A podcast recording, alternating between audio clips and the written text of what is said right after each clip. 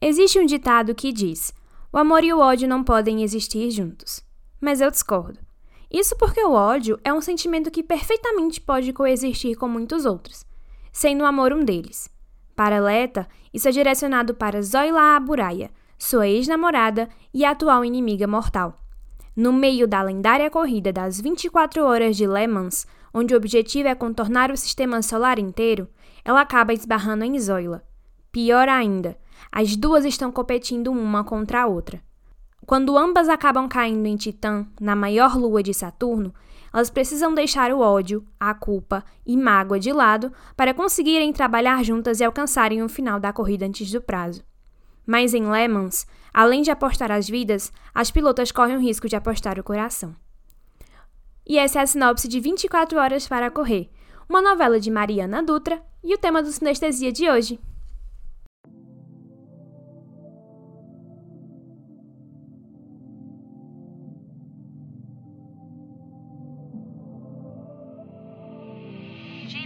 Arrived at Beat.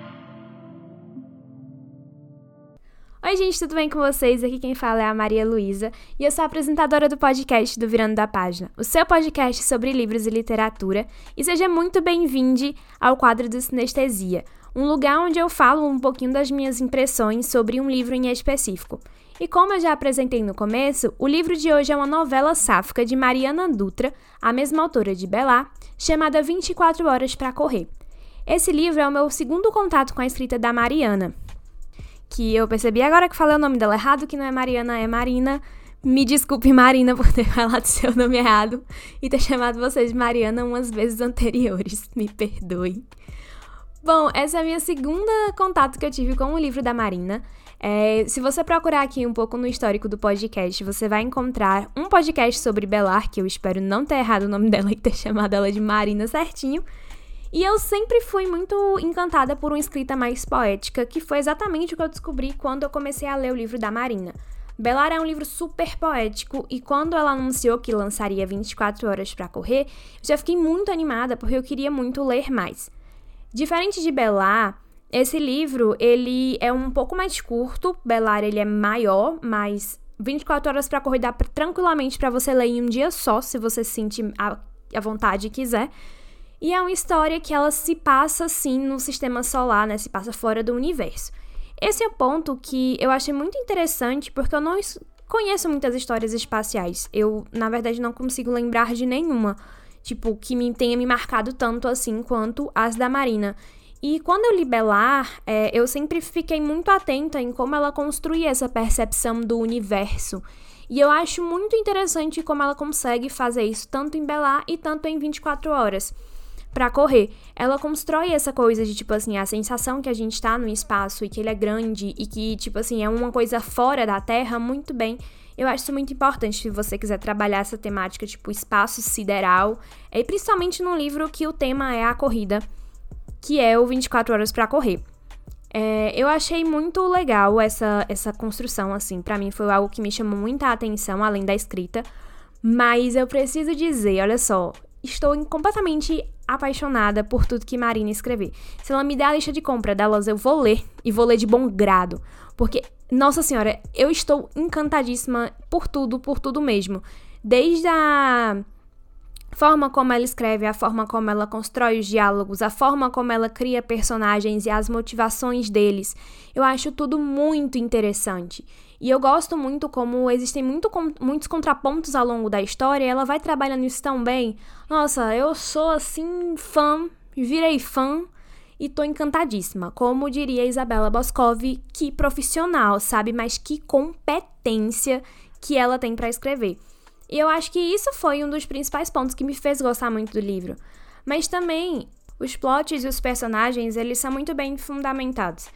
Eu tenho lido muitas histórias sáficas ultimamente, graças a Deus. É, sou uma pessoa que fica muito feliz lendo livros sáficos e, nossa, amando. E eu gostei muito de ver, é, de, de ler essa história sáfica em um outro contexto, assim. É, nesse contexto mais meio ficção científica, aventura, é, espaço sideral. Eu sei que muitas histórias sáficas é, são incríveis e tudo mais, mas eu sinto muita falta de personagens diferentes no meio dos livros é, LGBTQIA. Eu acho que muitos temas eles se voltam muito para a mesma coisa e não tô tirando, nossa, de forma nenhuma um mérito de autor nenhum que escreve sobre esses temas. É, mas eu, eu queria ver uma coisa diferente em cada um deles. Eu queria ver histórias de é, sáficas no espaço sideral, sáficas cometendo crimes e enfim, sabe? Eu não sei se vocês já viram um comentário que é tipo assim: falta gay trambiqueira, falta gay matador de aluguel, que é um comentário do Facebook assim antigo. E esse comentário me representa totalmente. Eu sinto muita falta de histórias que os personagens eles sejam mais diferentes e, que, e fujam do tema que é o esperado, que é falar sobre homofobia, que é falar sobre autodescoberta, e eu entendo que são temas que estão presentes na vida de várias pessoas da comunidade LGBTQIA+.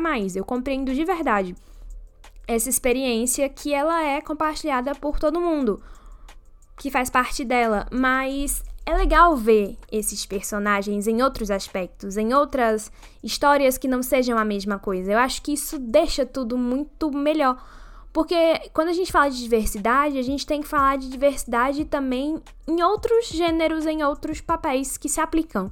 Então, um, dark romance gay, e eu só lembro de Dangerous, do, é, do autor de Garotos Mortos Não, Não Contam Segredos, que é Mark, acho que é o Mark Miller o nome dele. E eu fiquei tipo, caramba, tá vendo? Tipo, um dark romance gay. É tipo, basicamente isso que eu quero ler. Eu quero ler histórias diferentes. E esse, essa história do, das 24 horas para correr me chamou a atenção desde o começo por conta disso. Eu fiquei, caramba, Sáficas no espaço. Apenas amei. E a execução da história também foi muito bem feita. É, eu lembro que eu li essa história no ônibus a caminho da faculdade e eu lembro que eu, eu tava lendo no Kindle.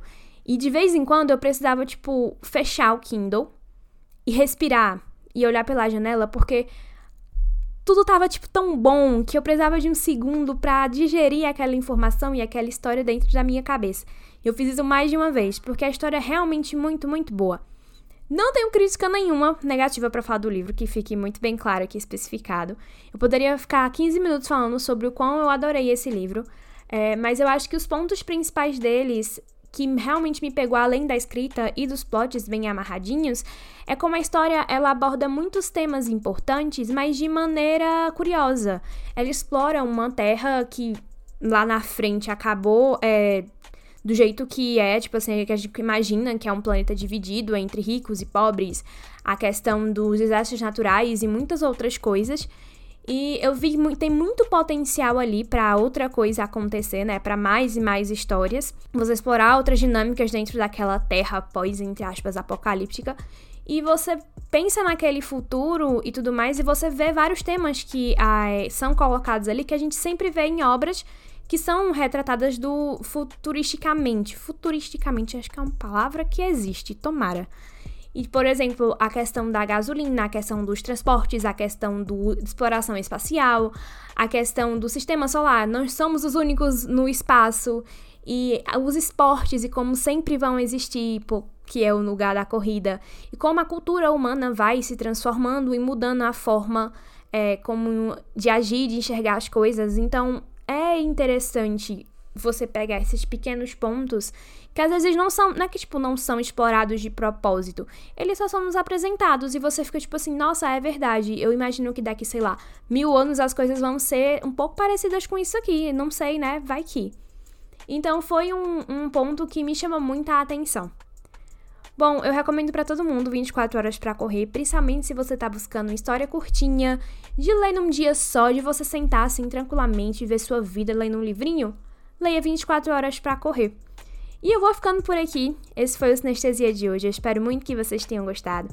Eu vejo vocês no episódio de sexta-feira, nosso episódio regular. Muitos, muitos, muitos, muitos beijos e até a próxima.